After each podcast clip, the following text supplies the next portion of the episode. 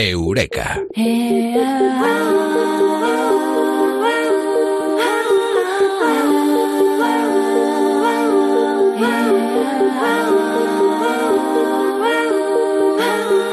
Me había tocado el gordo. Ese día apenas levanté la mirada del suelo.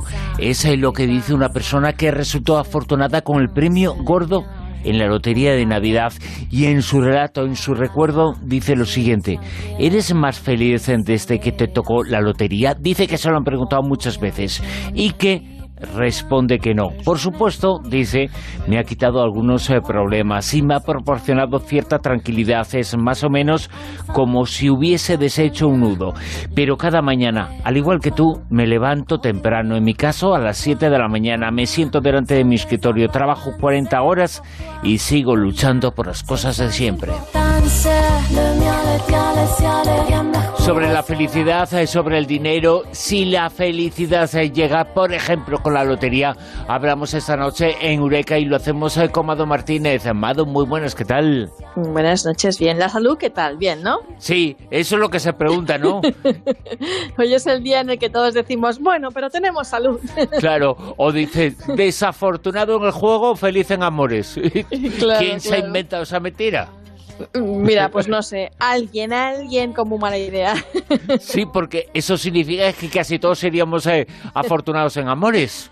Pues sí, significaría por esa regla de tres, ¿no? Porque la cuestión es que jugar a la lotería es jugar a que no te toque. Porque la inmensa mayoría de gente, por no decir todos, salvo tres o cuatro, como yo digo, no les va a tocar. O sea, no, no les va a tocar. ¿Y por qué jugamos? Ya lo dijimos una vez en otro Eureka. Eh, pues porque no soportamos la idea de quedarnos sin si al otro le toca, ¿no? Por esto, por eso estos sorteos en los que juega tantísima gente, ¿no? Que te lo ofrecen en el trabajo, te lo ofrecen las peñas, las asociaciones, los clubes, ¿no? Es como, ¿y si le toca a mi compañero de trabajo y a mí no? Y ese es el incentivo y eso es lo que hace que tomemos la decisión de comprar ese décimo, más que la ilusión de, ganar.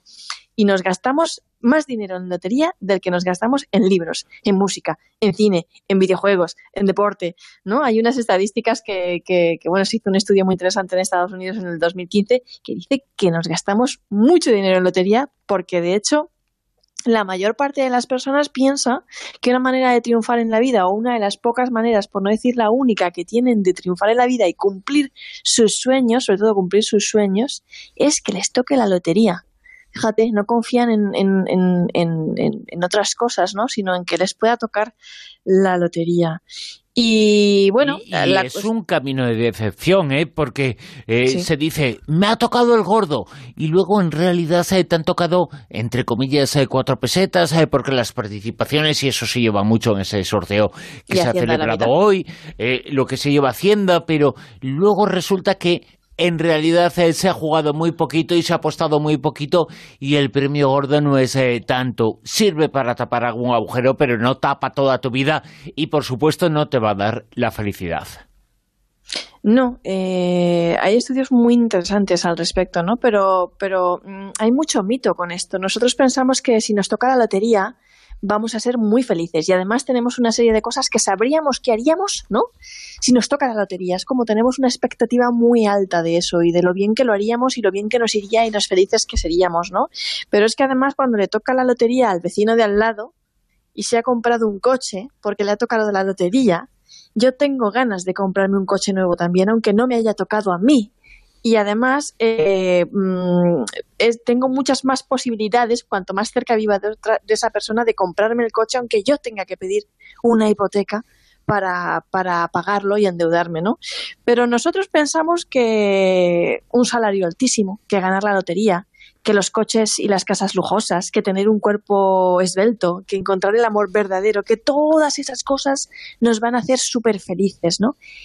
Y no es verdad la psicología, los expertos saben que no es verdad, que hay una cosa que se llama fenómeno de adaptación hedónica, que es lo que hace que te acostumbres a un estímulo positivo, también negativo, como ganar la lotería, estar enamorado, que te suban el sueldo, etcétera, etcétera, y que bueno, que viene a demostrar que la primera vez que el amor de tu vida, la persona a la que le pusiste un anillo en el dedo te dijo te quiero, no te hizo tan feliz como cuando te lo dijo el pasado martes antes de irse al dentista. No, eso se vuelve como lo nuevo, te acostumbras, o sea, es una cosa como que no, no, no.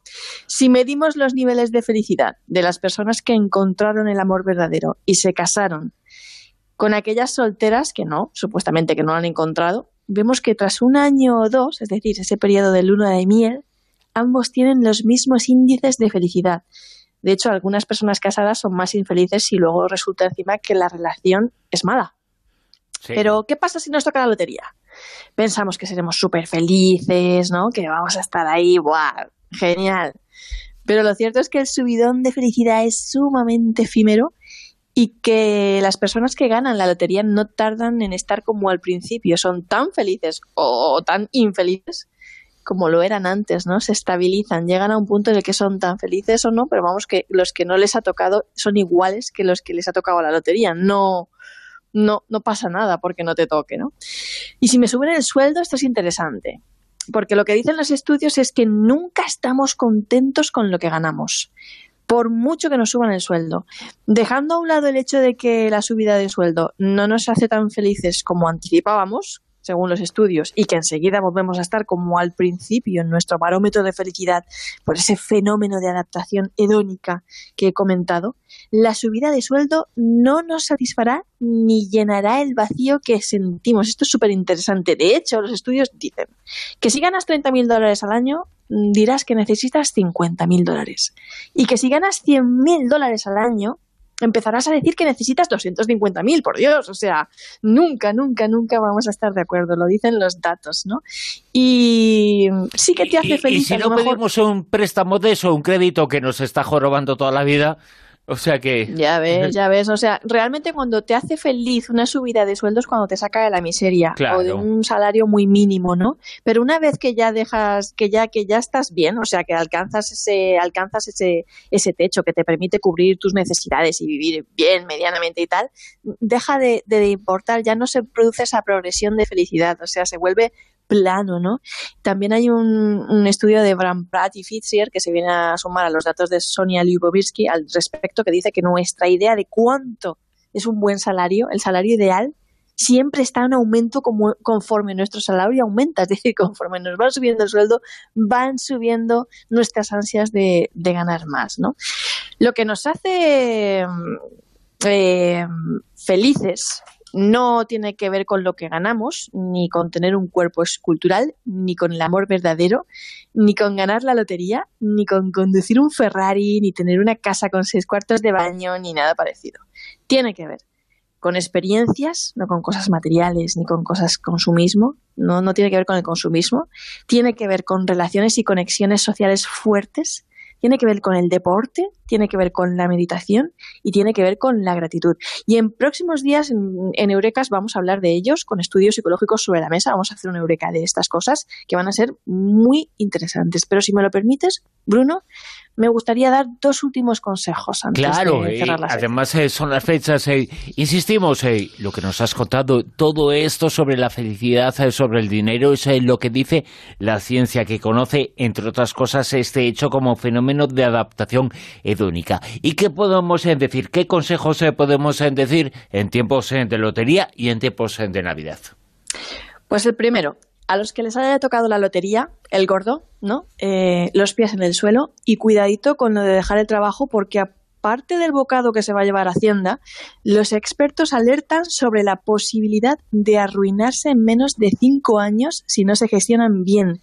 Y parece que las estadísticas nos dicen que no lo hacen. De hecho, el Harvard College y el Instituto de Massachusetts de Tecnología eh, realizó un estudio en el que dice que hay más probabilidades de que las personas que ganan el gordo se declaren en la quiebra en los de 3 a 5 años siguientes a la fecha de, ganar el premio. Más probabilidades que el resto de la población menos afortunada a la que no le ha tocado el gordo. Es decir, es más probable que al que le ha tocado la lotería acabe peor que a quien no le ha tocado la lotería en índices que pueden llegar a un 80%.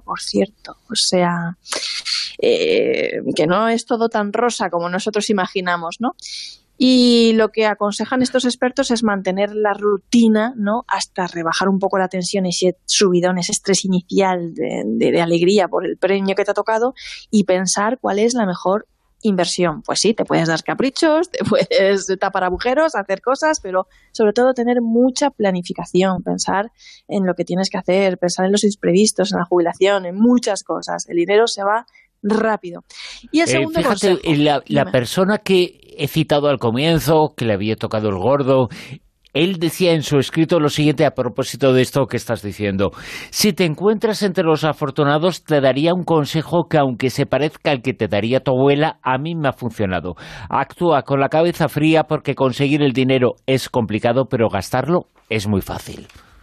Claro, facilísimo, facilísimo. Cuanto más tienes, más gastas. Es muy fácil. Y el segundo consejo, aprovechando que estamos en días de Navidad, días pues en las que queremos hacer regalos a nuestros seres queridos, que yo creo que todos son se nos llena el alma, ¿no? De darle un regalo a otra persona, ya no este día, sino cualquier otro. Eh, los consejos de los expertos y los psicólogos inciden en que regalemos experiencias, porque hacen más felices a las personas que las dan y a las que las reciben. Experiencias, viajes, entradas para un concierto, música, una cena, una cata de cervezas, un libro que nos ha encantado, una lectura, cositas así. Imaginemos, pensemos, que nos dé la gente también en Twitter ideas. Ah, bueno, pues eh, ese es el regalo que tenemos eh, que potenciar y que tenemos eh, que defender. Cuesta poquito, cuesta menos que muchas cosas que vamos a regalar y cuando podía Rosa Vientos, todas las ideas las recibimos aquí en la Rosa los Vientos en Eureka con Mado Martínez. Mado, muchas gracias por tus consejos, por explicarnos cosas tan interesantes y por este año tan fantástico. Un abrazo enorme. Y atención que es tiempo ahora para la cara B, feria, la feria en la que nos han obligado a entrar empujones, es la feria de comprar. El consumismo esta noche, una enfermedad de la sociedad en este siglo XXI.